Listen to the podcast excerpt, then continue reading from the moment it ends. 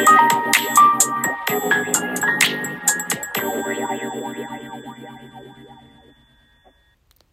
月25日。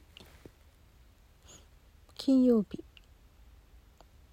お久しぶりのえ収録配信でございます。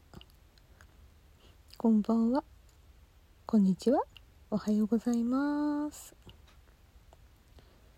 うん。このところあんまり実は精神的には元気がなくて体はいっぱい動かしているんですけどうーんいざ収録ということでうんなんていうか収録の何？マイク出して喋ろうかなと思ったんだけど何かねズズーンと来てしまってやめたりしてちょっと間が空いてしまいました。まその間ライブマラソンが始まっていてまた私もちょっとうんそれやってみているんですけどライブはね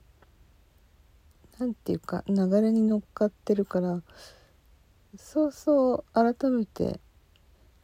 自分のことを考えちゃうっていうことはないので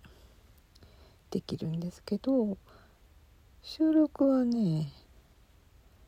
まあいつも私も適当にやってるはずなんだけどでもやっぱりうんライブよりかは自分に向き合っちゃうことがなんかあるのでそこ何かわだかまりがあるとね避けて通れなくなっちゃうっていう何縛りがねあったりするんですね。まあでもちょっと今なんかできそうだなと思ってお話ししています。えー、っとお便りとか前からいろいろいただいていて、えー、お返事というかお返しトークとかしたいなと思っていましたがあまあその先ほど言いました謎の理由によって、うん、ちょっとね間が空いてしまいました。ちょっぴり気にしてはいたのですが。うん。なんかね。なんかまあ皆様方も配信であのいろいろお話になっているのですけどうん。東京オリンピックが終わってなんかすごく寒く秋になって寒くなってお正月過ぎてそして今度は冬季今さっき北京オリンピックって言った？東京オリンピックって言ったよね私。なんかすごい忘れちゃった。で東京オリンピックの後に北京オリンピックがあって冬季オリンピックでなんかすごいみんな金メダルいっぱいなんか史上最高？冬季オリンピックの金メダルって感じで。でその間に我が町の感染者が膨大に膨れ上がってきて。そしてなんとレッスンは2ヶ月もお休みになってしまって公民館が全面的に閉まっちゃったので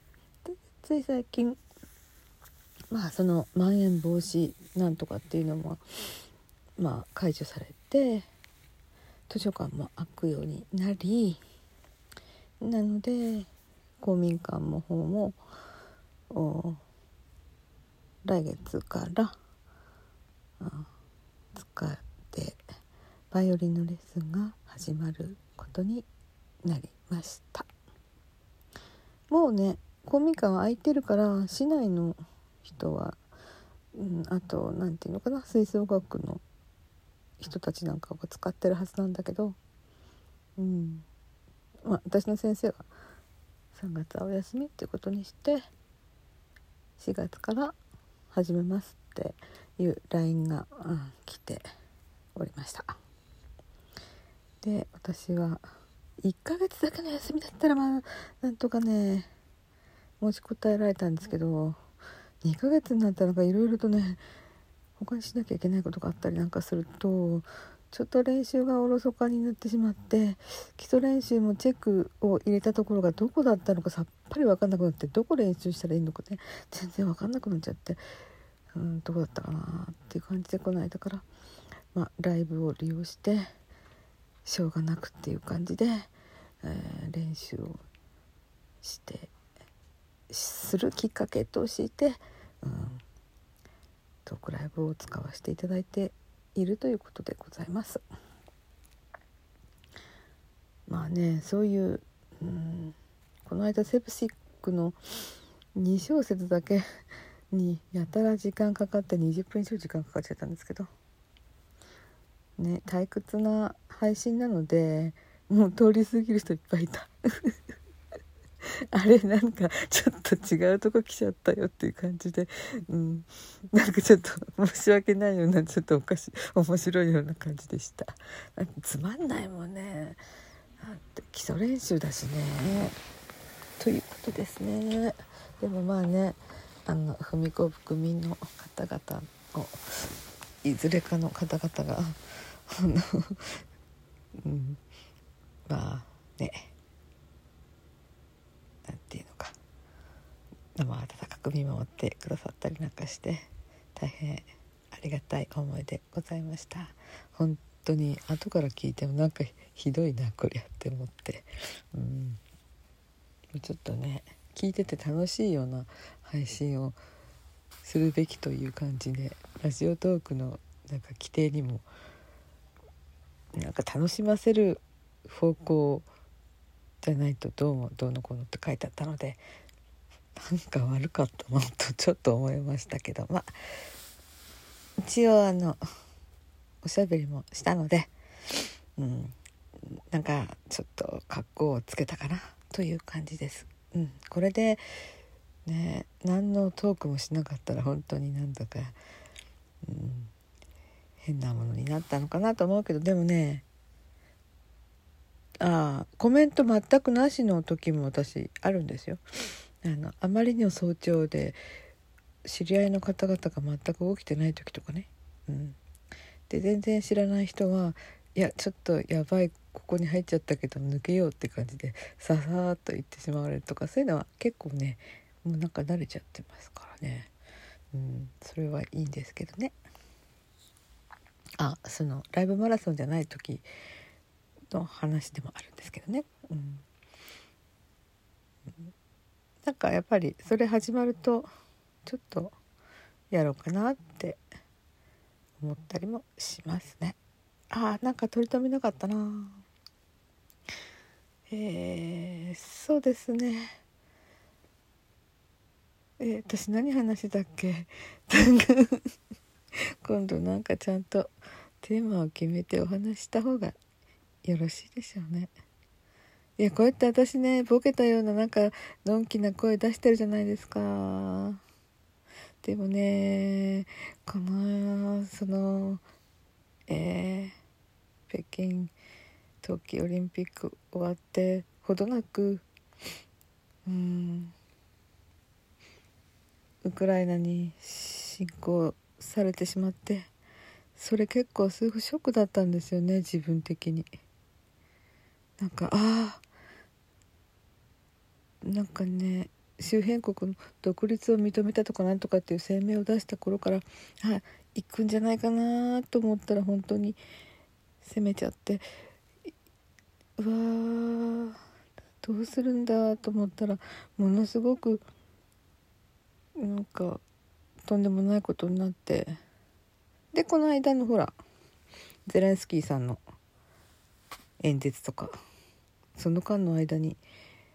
いろいろ私もちょっと調べたりなんかしてそうすると気持ちがズーンとなってきてうん。もうちょっと気を取り直しますね。うん。私の、うん、ちょっと入ってる団体でえー、っとね今月の初めかな？あの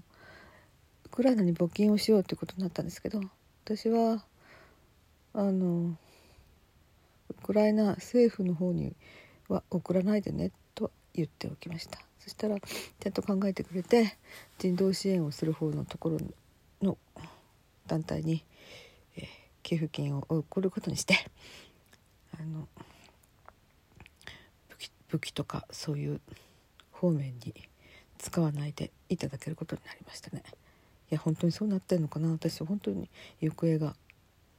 えーと今思い出せないんだけど尾形貞子さんのいた難民高等なんとかかんとかっていうそこが一番いいと思います。それではこの辺で失礼します。この番組はいつもスタートラインに立っているパトラがお送りいたしました。いつもよりずと話してしまった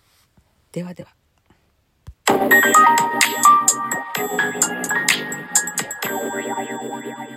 Thank you.